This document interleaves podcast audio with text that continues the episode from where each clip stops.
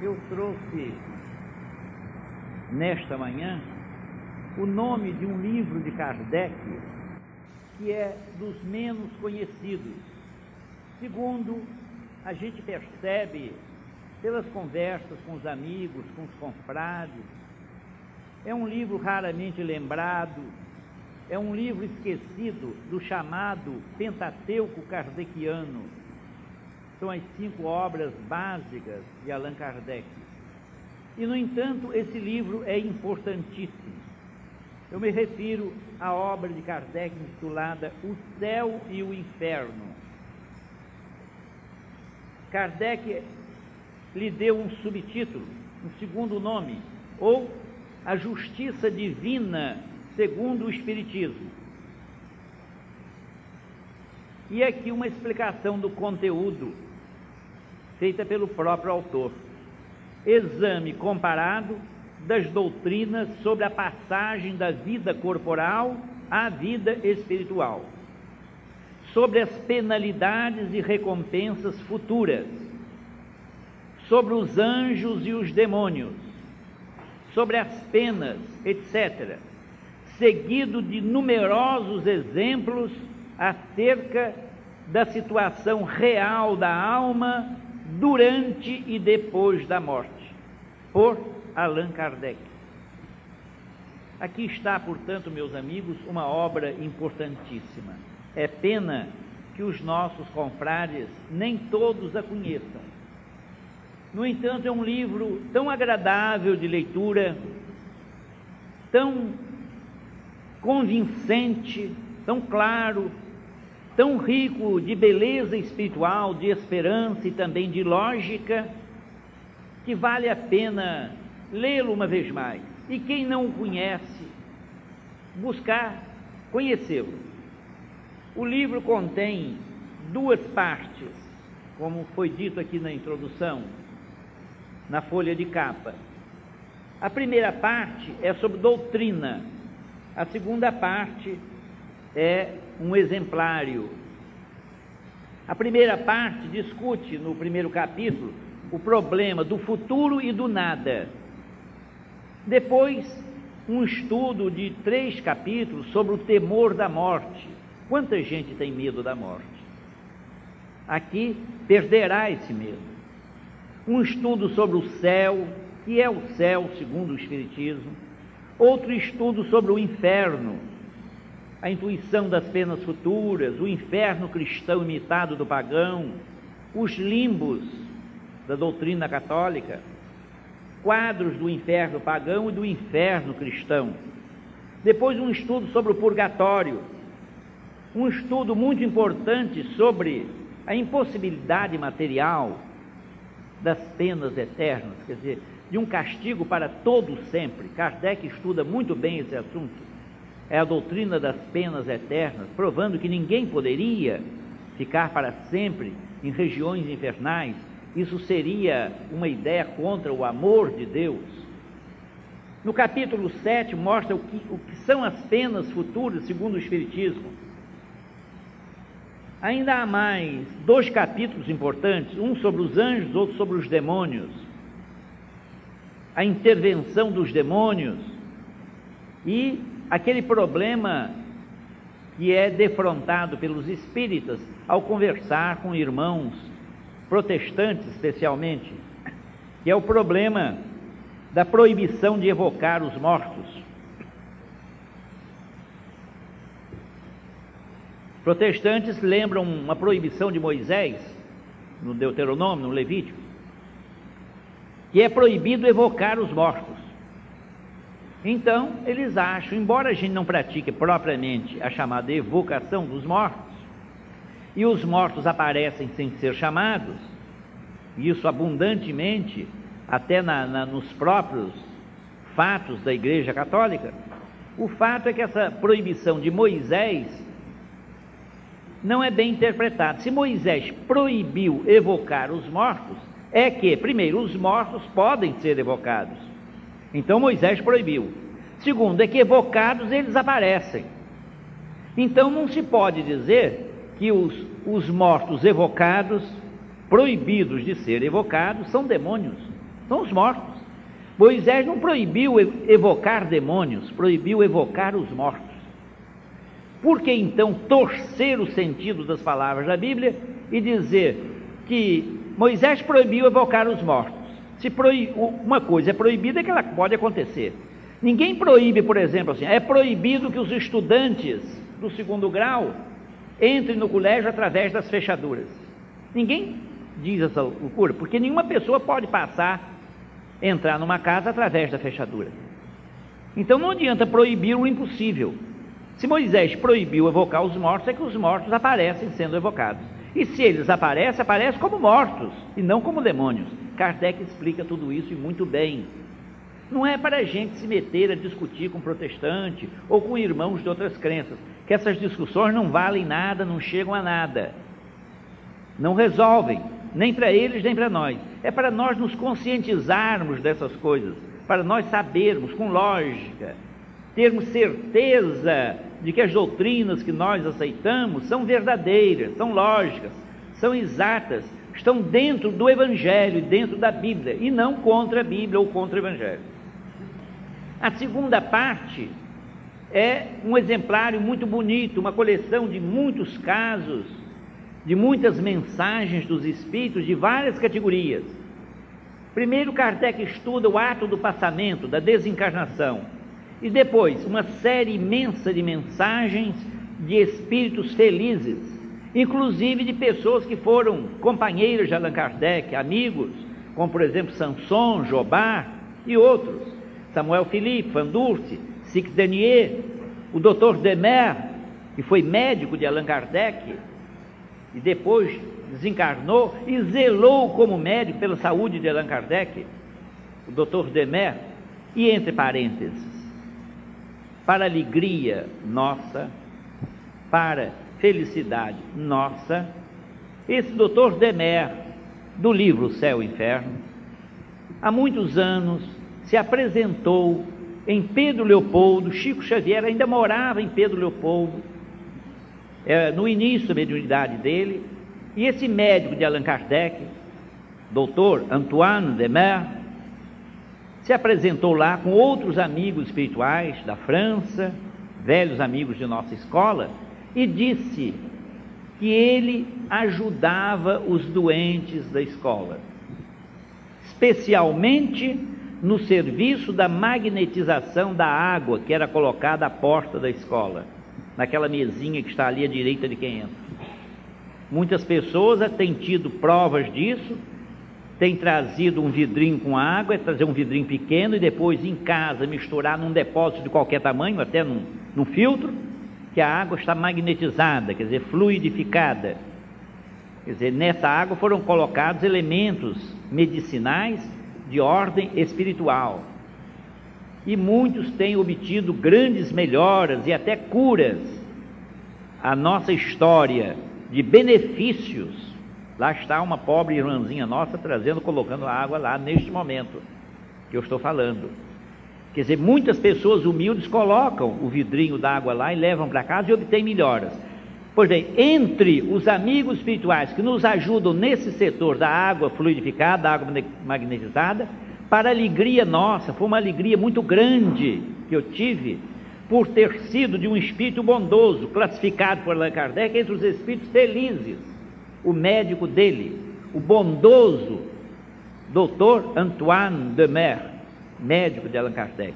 Ele é um dos médicos que ajuda os nossos doentes, amigo de nossa escola e que ajuda, juntamente com outros espíritos generosos e amigos de nossa casa, coopera em favor da saúde de nossos enfermos. Aqui está a mensagem do Dr. Demer. A viúva Foulon, um médico russo, a condessa Paula, Jean Reynaud, Antônio Costot, Emo, Dr. Vidigal, Victor Lebuffle, a senhora Ané Gourdon, Maurice Gontran, e também espíritos em condições medianas, nem muito felizes, nem muito infelizes. José Bre, Helena Michel, o Marquês de São Paulo, Cardon, Henrique Stanislas, Ana Belleville. Também uma série de mensagens de espíritos sofredores, contando o porquê dos seus sofrimentos no mundo espiritual. Novela Augusto Michel, Lisbeth Urran, Pascal Lavic, Bertin, François Riquier, e uma mensagem de uma moça muito egoísta, que não queria relacionamento com ninguém, nem com a família. Basta dizer que ela recebia o alimento através de um postigo na porta do quarto de dormir. Ela não comparecia nem à sala de refeições. Ela detestava todas as pessoas, começando pelas pessoas da casa. Não se relacionava bem nem com mãe, nem com pai, nem com irmãos, nem com irmã, não queria conversa com ninguém, vivia trancada no quarto. Aparência normal. Quando ouvia necessidade, ou ela queria, ela saía, falava, conversava, e nada indicava que ela fosse dementada, psicótica, neurótica, etc. Mas ela detestava as pessoas. Aqui está uma mensagem dessa moça Claire, Clara. Ela explica o que aconteceu com ela. O tipo de sofrimento dela é alguma coisa de triste, de apavorante, de chocante, como resultado desse ódio, desse desamor, dessa indiferença. E para dizer melhor, dessa frigidez de espírito. Há muitas almas frígidas, aquelas almas que Raul de Leone, num dos últimos sonetos dele na luz mediterrânea, chama de almas desoladoramente frias. Clara foi uma alma desoladoramente fria, sem amor natural, sem carinho para com ninguém, indiferente a todos, sem amizade aos próprios familiares. Alma desoladoramente fria. O resultado disso está aqui, ela mesma que conta o mundo de gelo que ela encontrou depois da morte, o mundo de solidão que ela encontrou depois da morte. Como sentia necessidade, companheirismo, de afeto, não encontrava ninguém. Ela foi castigada naquilo em que ela fez os outros sofrer. São as pessoas que gostam muito de isolar, nos seus castelos de marfim, sem relacionar-se com ninguém, com medo de todo mundo, como se todo mundo fosse atacar e prejudicar e roubar e se isolam. São essas pessoas isolacionistas, cheias e ricas de frigidez espiritual, almas desoladoramente frias, como Clara, que encontram uma surpresa terrível depois da morte. Há também aqui, no livro Céu e Inferno, uma série de mensagens muito importantes de espíritos de suicidas mostrando como sofre o suicida, como não vale a pena ninguém fugir da vida pela porta da morte voluntária, pela porta do suicídio. Há um, um suicídio da rua samaritana, há um pai, um soldado, um conscrito, outro, François Simon Louvet, há uma mensagem de uma mãe e de um filho, a história de um duplo suicídio por amor e por dever, Luiz, um suicida, e a pespontadeira de Butinas, a mensagem de um ateu, de um que deu apenas o nome de Feliciano, e outra mensagem de Antônio Belo. Também uma outra série, estamos vendo aqui que é uma descida lenta: espíritos felizes, espíritos em condições medianas, espíritos sofredores, suicidas, são mais do que sofredores, Agora, criminosos arrependidos, criminosos mesmo, que prejudicaram muito, assaltantes, assassinos, e que, depois de muito sofrerem no plano espiritual, trouxeram a sua contribuição, a sua mensagem de esclarecimento para mostrar as consequências dos crimes, das violências. E nesta hora, conforme até um apelo feito ontem na televisão, um secretário de segurança pediu que todos lutassem, trabalhassem, falassem, pregassem contra a violência, desarmassem os espíritos, no que ele fez muito bem, demonstrando muito sentimento, muita humildade, muito valor de dizer aquelas coisas na sua condição de homem público. Aqui está uma série de mensagens de criminosos arrependidos, mostrando como os crimes, como as violências, conduzem a resultados dolorosíssimos depois da morte. As mensagens são cinco: de Verger, de Lemaire, de Benoit, um espírito anônimo da, da cidade de Castelnaudary e de Jacques Latour. Há também uma outra série de mensagens muito interessantes de espíritos endurecidos. Nós já vimos que essa série de cinco mensagens de espíritos arrependidos, criminosos arrependidos, mas uma outra série também de criminosos, de maldosos, de pessoas malvadas que nem depois da morte se arrependeram de sua maldade.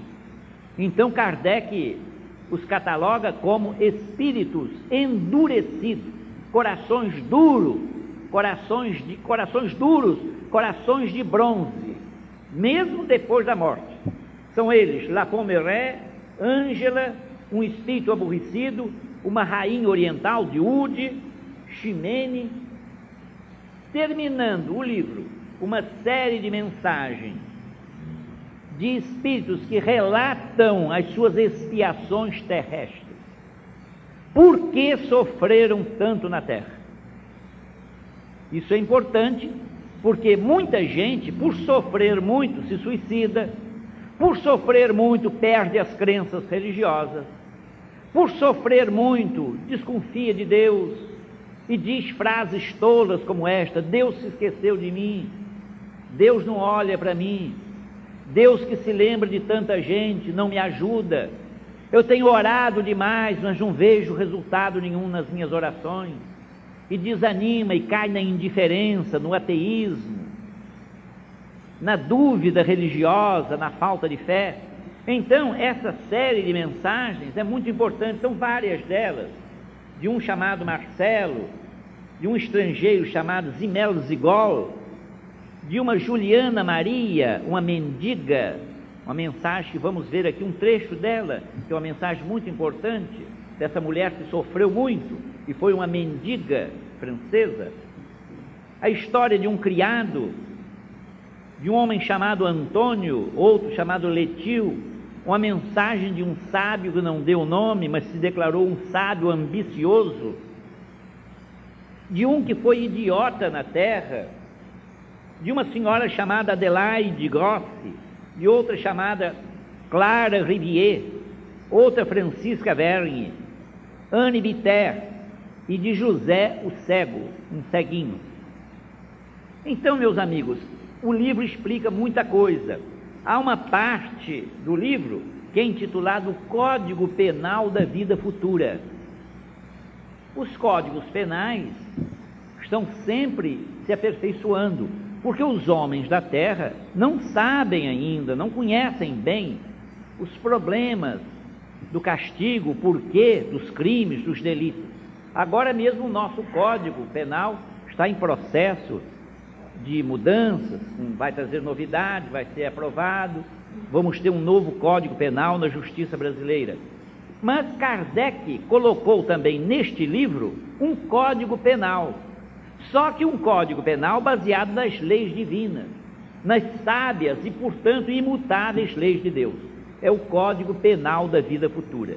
Além de explicar aqui muita coisa que, em geral, as pessoas fazem confusão. Aqui, por exemplo, nesse Código Penal da Vida Futura, no artigo 9 Diz Kardec, são palavras de Kardec e ele mesmo redigiu o código. Toda falta cometida, todo mal realizado é uma dívida contraída que deverá ser paga. Se o não for em uma existência, sê-lo-á na seguinte ou seguintes, porque todas as existências são solidárias entre si. Aquele que se quita numa existência não terá necessidade de pagar segunda vez. Nós precisamos ter uma ideia melhor das nossas vidas múltiplas, das nossas muitas existências que são solidárias, sucessivas. Daí o nosso grande instrutor Emmanuel, em mensagem por Chico Xavier, haver dito que a vida é uma só, as experiências é que são muitas. A vida é uma só. Que vida é essa uma só? É a vida que nós temos desde que saímos das mãos de nosso Pai. Mas essa vida única que é nossa, na terra ou no além, se subdivide, se multiparte em muitas existências, ou melhor, em muitas experiências, na terra e no plano espiritual. são as chamadas reencarnações terrestres, os avatares, as muitas vidas ou encarnações na Terra. Centenas, milhares de encarnações nós temos. E também os períodos entre uma encarnação e outra, que é a vida no plano espiritual, é a vida de desencarnados. Também são milhões esses períodos, milhares de períodos em que nós vivemos neste outro mundo, desde as condições mais tristes e penosas até as condições, digamos, medianamente felizes para alguns, ou muito felizes para os espíritos missionários que aqui estão de volta e que vieram de regiões felizes, porque os há espíritos grandes, elevados entre nós cumprindo altas determinações, altas missões de nosso Pai Celeste. Então Kardec diz assim: toda falta que nós cometemos, seja falta por pensamento, por palavra, por ação ou por omissão, essas faltas terão a sua punição necessária porque a alma não se contenta em receber um perdão gratuito, não existe isso. A alma só fica satisfeita quando, de acordo com as ideias vigentes, aliás, no nosso mundo, quando consegue reparar o mal que fez, restituir ao outro, consegue uma reparação total, e se possível até que a coisa volte ao natural. É aquilo que já existia até no direito romano, a restitutio naturalis, restituto in íntegro, quer dizer, fazer a coisa voltar ao que era antes do prejuízo que nós demos à pessoa possuidora da coisa. Kardec diz aqui ainda o seguinte: aquele que se quita, quer dizer, que paga sua dívida numa existência, não terá necessidade de pagar segunda vez. É como o caso de um criminoso. Se um criminoso já pagou numa cidade distante já pagou a sua pena, já cumpriu a sua pena, ele não poderá ser preso por outra delegacia de polícia, por outro juiz, para cumprir pena em outro lugar por um crime cometido longe daqui. Ele já pagou a pena. Uma pena, um castigo só se paga uma vez.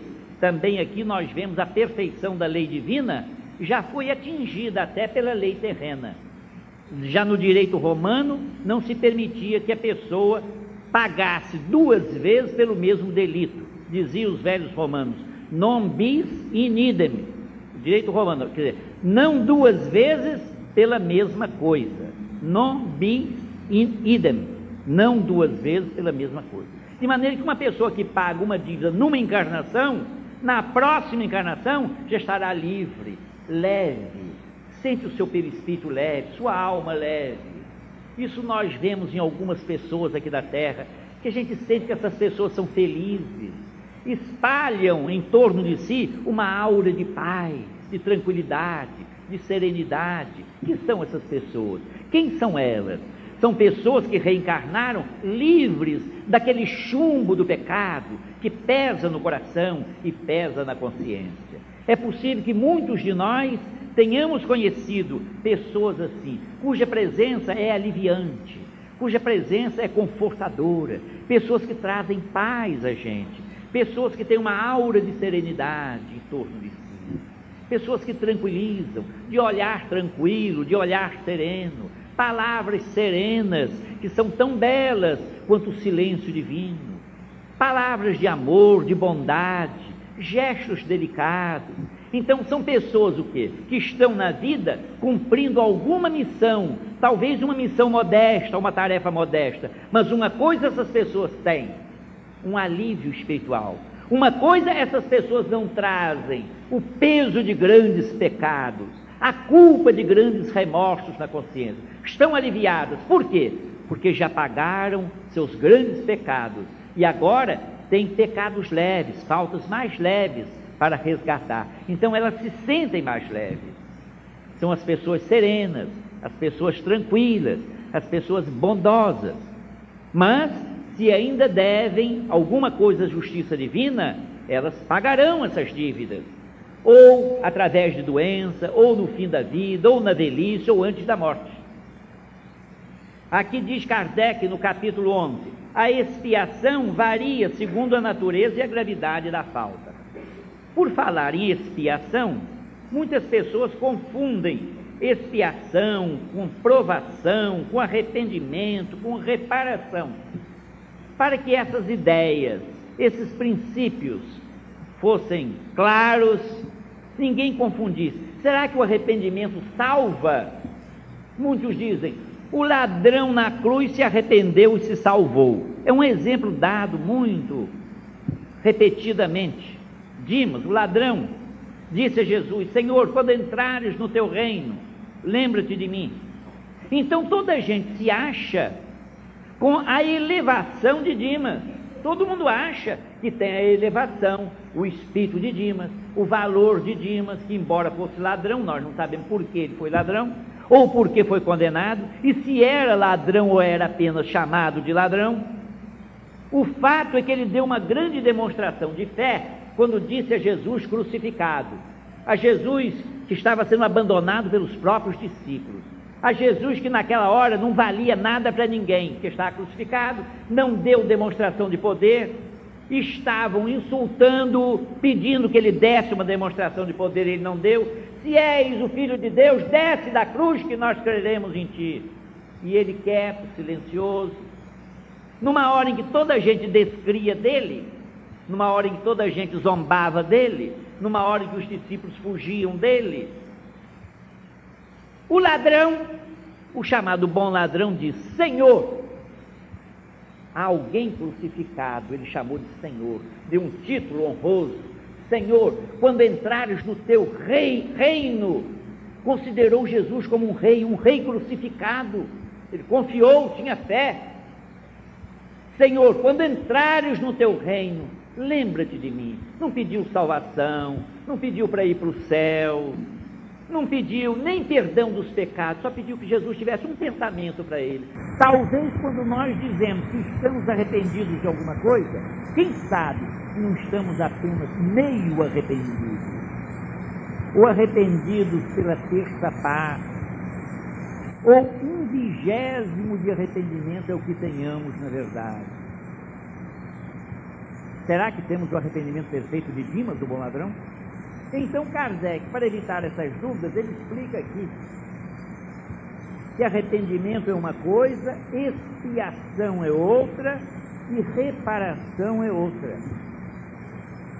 O arrependimento, diz Kardec aqui no artigo 16 do Código, o arrependimento, conquanto seja o primeiro passo para a regeneração, não basta por si só são precisas a expiação e a reparação.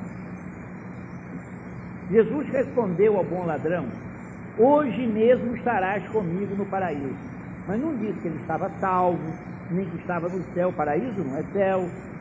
Paraíso é uma palavra até não judaica, usada para representar um parque, um jardim.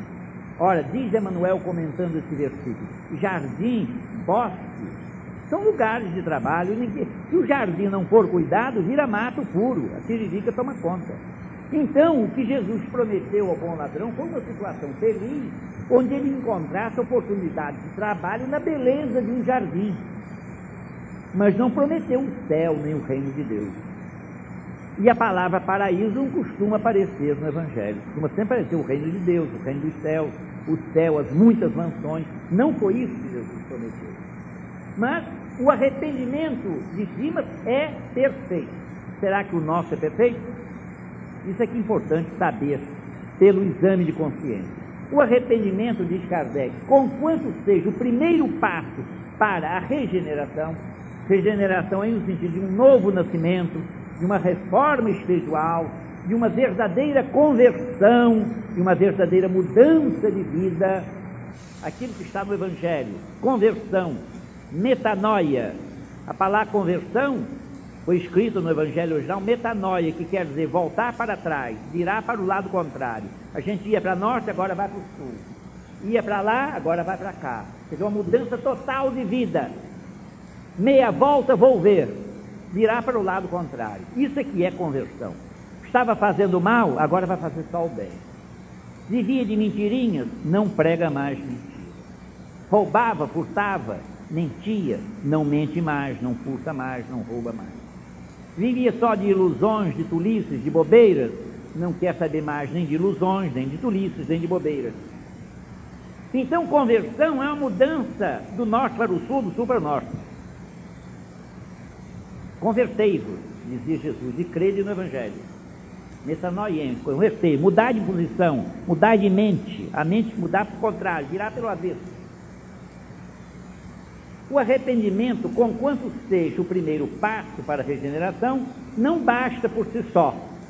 São necessárias a expiação e a reparação. Então, a primeira coisa que a pessoa deve fazer diante de um pecado, de um ato mal, de uma coisa que começou a machucar a consciência, o que é que a pessoa tem então? Começa a ficar arrependida. Oh, meu Deus, para que, que eu fui fazer essa bobeira? Que estupidez minha, eu já sei que isso não dava certo. Isso prejudica os outros, prejudicou a fulano. Fulano está triste, o outro está, perdeu o emprego, o outro ficou com raiva de mim. Eu coloquei fulano numa situação horrível. O pecado foi meu. A gente pode recitar até o Salmo 51 de Davi, o Salmo penitencial. Meu Deus, pequei mas não basta dizer, meu Deus, pequei. É preciso arrepender-se. Arrepender-se o que é? Arrepender-se é sentir pesar, tristeza, mas tristeza no coração, pelo mal feito, pelo mal praticado.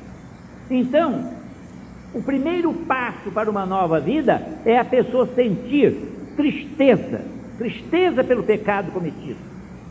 A pessoa não pode ficar alegre, não tem mais graça, porque prejudicou o outro, feriu o outro, mentiu contra o outro, caluniou. Há muita gente com má fama, com a imagem denegrida perante os companheiros, confrades, amigos, colegas, por causa de uma fofoqueira ou de um fofoqueiro, por causa de uma pessoa que vive procurando denegrir a imagem do outro, apresentar o outro como velhaco quando ele não é velhaco, apresentar como safado quando ele não é safado apresentar como paquerador quando ele não é paquerador, sem vergonha quando não é sem vergonha, pelo prazer de quê? De maliciar tudo que vê. Se a pessoa cai em si, como o filho pródigo caiu em si, tem que ficar triste. O filho pródigo diz: Senhor, eu não sou digno de ser chamado meu filho. Eu vou dizer meu pai: Eu não sou digno de ser chamado meu filho. Então a pessoa só. Arrependimento indica sofrimento, contrição, pesar interior. Porque há pessoas que não têm arrependimento. Fazem maldade hoje, amanhã, depois, anteontem fizeram, a, a, a vida inteira fazendo maldade, picuinhas, fofocas contra os outros, mas acham muito natural. O que, é que tem isso? Todo mundo faz fofoca. Isso é a vida, para a gente passar a vida, senão ninguém aguenta. Vamos fofocar. E não tem noção nenhuma da maldade que estão fazendo. Falam contra os outros, zombam, ridicularizam o próximo.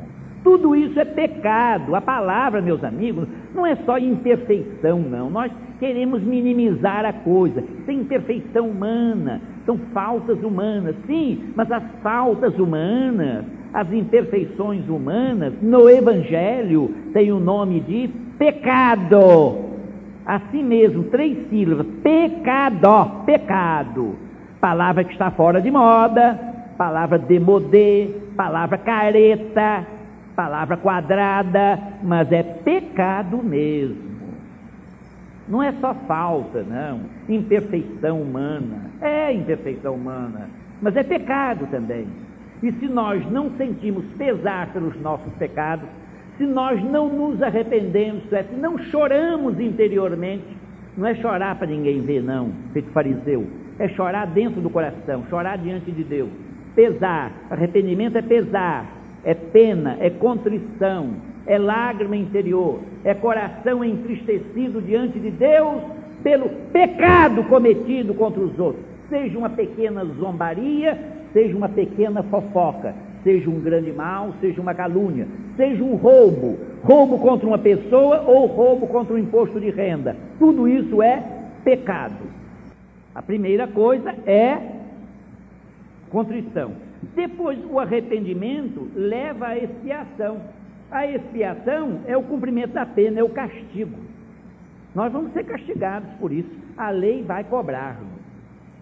Quem comete o mal, não tenha dúvida, mais cedo ou mais tarde, a lei divina cobra e a pessoa vai sofrer. Esse castigo, o castigo é chamado expiação. O castigo, expiação é só castigo, é só a pena proveniente do delito. Mas depois vem a terceira parte, que é que dá liberdade à alma, é a reparação.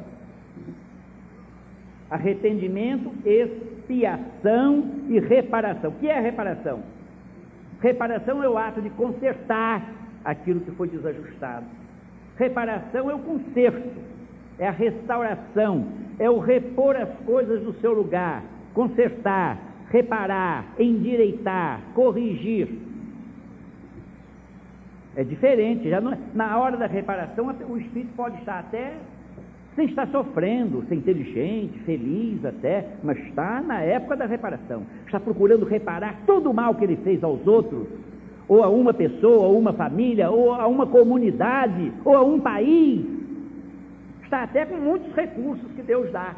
São as chamadas concessões divinas. Já não está sofrendo mais. Pelo contrário, está alegre cumprindo a grande tarefa da reparação dos seus pecados. Então a marcha é, primeiro, arrependimento, depois expiação, depois reparação. Está aqui em Kardec. Estamos vendo como o nosso velho e sábio Kardec é grande e sábio, e como a gente tem abandonado, às vezes, a leitura de um livro como esse, para assistir a bobeira de uma novela, novela série, novela azul, novela daqui, que não tem nada que preste, bobeira pura, palhaçada pura de Janete Claire e outras criaturas que não valem nada, que escrevem bobagem para ganhar dinheiro. E tanta gente ali firme, vidrada na televisão, das seis às onze, e outros ainda batem para a sessão coruja e entra pela madrugada e não sai diante da televisão. Como é ridículo tudo isso. Um dia, meus amigos, meus irmãos, minhas irmãs, meus jovens irmãos e minhas jovens irmãs, um dia a gente vai ter uma vergonha disso, da gente ter perdido tanto tempo idiotamente para assistir novelazinhas bestoides, idiotas, de sofrimentos de burguesinhas ridículas de gente rica, de idiotice, com palavras erradas, com porção de, de gíria vagabunda, e sofrimentos idiotas que não são sofrimentos, e amorezinhos idiotas e bestinhas, e perder tempo para assistir esses damas da burguesia ridícula, de gente rica, podre por dentro e por fora. É triste a gente perder tempo quando há tantos livros bons esperando a nossa boa vontade e o tempo que Deus nos dá. É pena.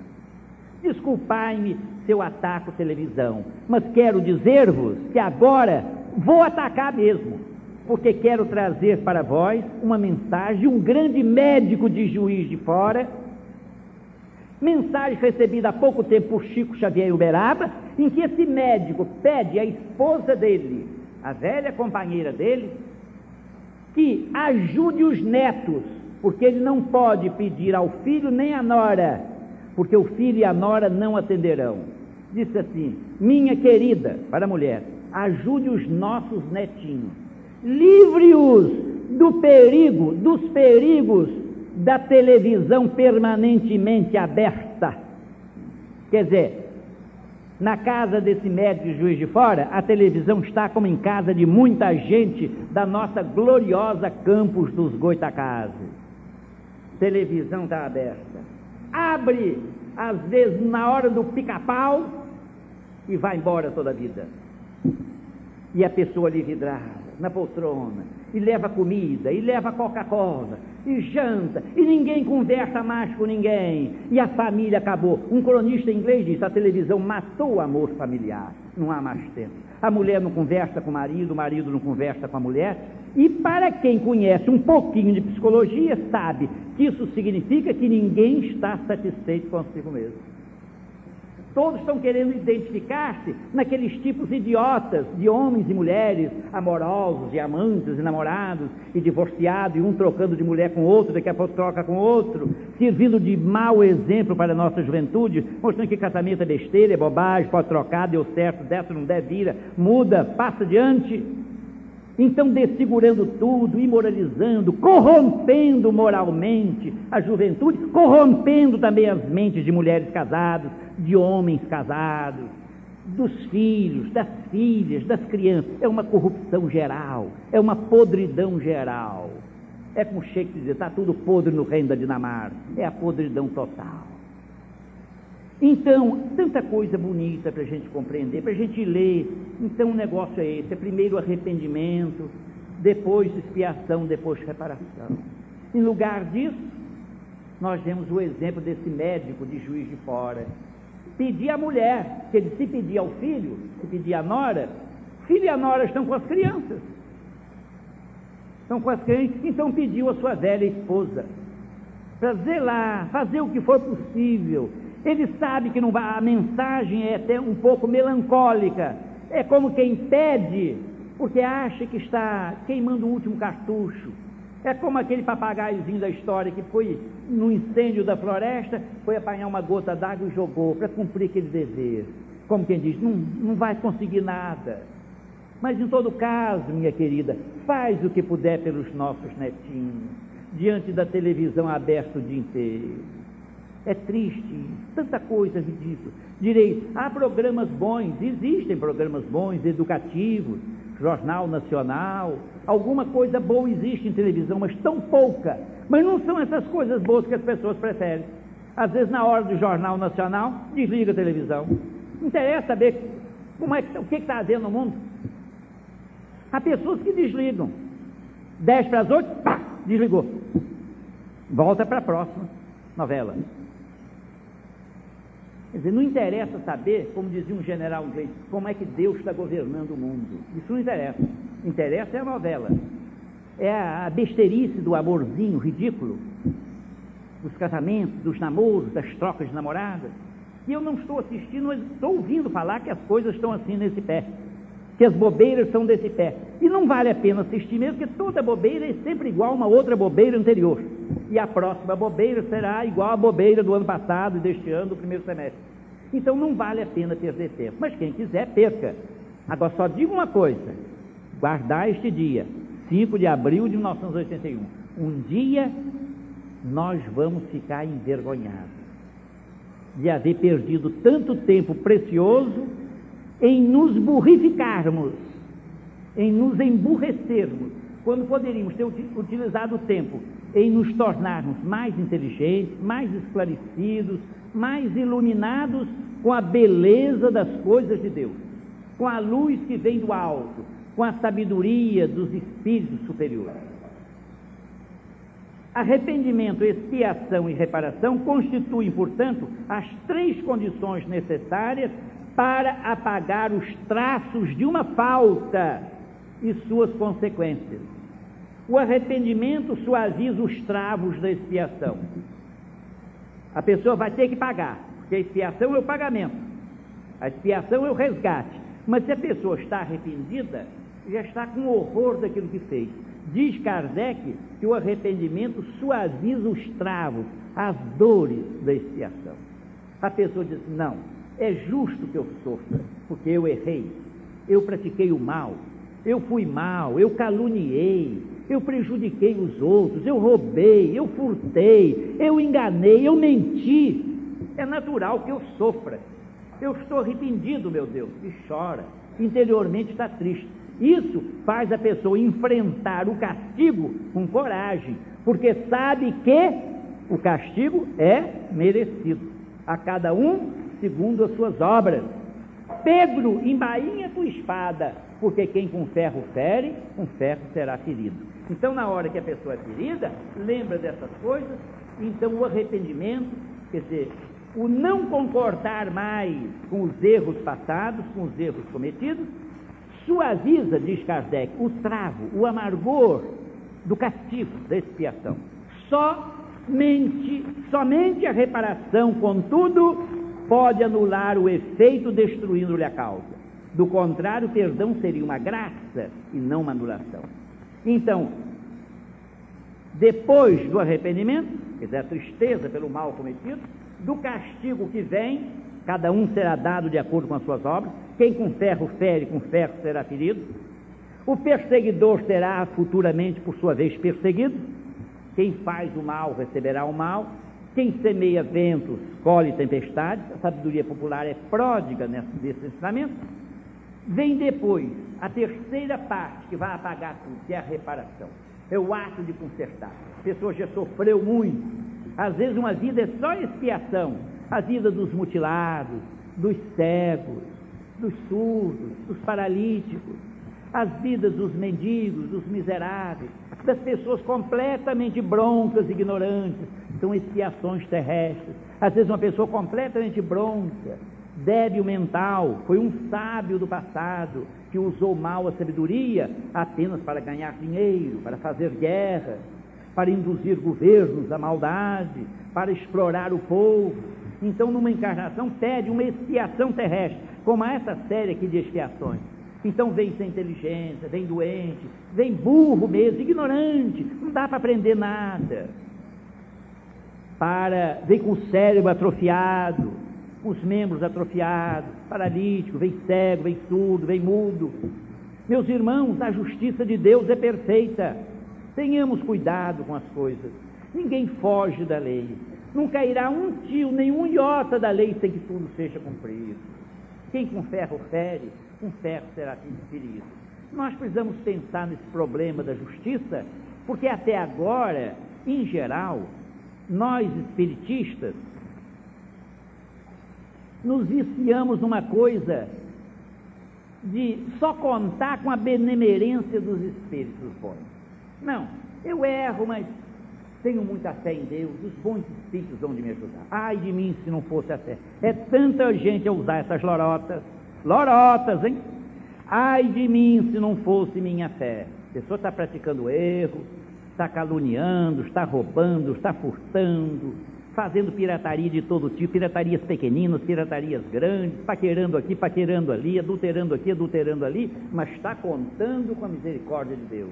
Como se Deus existisse somente para botar um pano quente em cima das nossas poucas vergonhas como se Deus existisse somente para lançar misericórdia sobre ladrões, piratas, subornadores, paqueradores, adúlteros, mentirosos, exploradores do povo. Deus existe para isso. Não, Deus é a suprema sabedoria, o supremo amor, a suprema perfeição que deve ser o nosso supremo exemplo, como Jesus nos ensinou. Sede perfeitos como vosso Pai Celestial é perfeito. Que história é essa de pensar que Deus existe somente para botar panos quentes em nossas misérias morais? Que história é essa de pensar que Deus existe somente para perdoar os pecados da gente? Peca, peca, peca, peca toda a vida, que Deus perdoa sempre, porque Deus é um coração imenso de paz. Um dia nós veremos que a coisa não vai ser assim está chegando uma época que não vai ser mais assim. Jesus avisou que a hora da, da justiça chegaria e que o povo não acreditaria nela. E Jesus chegou a dizer: nos dias de Noé também foi assim. Ninguém acreditou no que Noé falava. Veio o dilúvio e destruiu a todos. Os Espíritos nos avisam. Emanuel, o grande Emanuel, nos avisou que este século, este final de século, vai assinalar a separação entre os bodes e as ovelhas no imenso rebanho de Cristo. Onde está isso? No livro A Caminho da Luz, nas últimas páginas. Este século. Quanto tempo falta para terminar este século? 19 anos somente. É este século. A terceira guerra vem aí. O povo lá na Europa, os chefões, poderosos chefões dos Estados Unidos e da América e da, da Europa já estão preparando guerra. Os jornais estão aí, as televisões estão dando aí exercícios de guerra, invasão da Polônia, helicópteros, tanques de guerra. Está aí, a terceira guerra mundial vem aí. E vai ser uma guerra para destruir, como diz o Apocalipse, uma grande parte da humanidade. Sofrimento e fome vem aí. Caristia vem aí, desemprego já está aí à solta no Brasil, milhões de desempregados e a vida cada vez vai piorar mais. Mas o povo não acredita. Acredita que pode continuar mentindo, roubando o próximo, explorando os outros, enganando, adulterando, desgraçando os outros, destruindo reputações, caluniando, odiando, perseguindo, massacrando. Justiça de Deus? Não creio. Será que nos dias de Noé, não acreditar no que Noé falou, veio o dilúvio e destruiu a todos. Também virá uma grande destruição. Quem diz? Novamente Emanuel, uma tempestade de lágrimas envolverá toda a terra. Uma tempestade de lágrimas envolverá toda a terra. Nós também, do Brasil, temos a nossa parte. Porque nós ainda não chegamos a ser, não quisemos ser, não estamos lutando para ser o coração do mundo e a pátria do Evangelho. Não estamos, estamos resistindo. A missão nos foi oferecida, a missão divina nos foi proposta, nos foi dada de graça, para nós formarmos, sermos o coração do mundo e a pátria do Evangelho. Mas cada um está mais apegado aos seus negócios, aos seus interesses, às suas coisas, aos seus prazeres, e esquecendo os negócios de Deus. Jesus, com 12 anos, bar mitzvah, filho do mandamento, filho da lei, perguntou a José e a Maria: Por que me procuráveis? Não sabíeis que eu estava cuidando dos negócios de meu pai? Com 12 anos de idade, nosso Senhor e Mestre e Salvador Jesus já estava cuidando dos negócios do Pai. E nós, quantos anos, quantos anos nós temos? Somos jovens, adultos, velhos.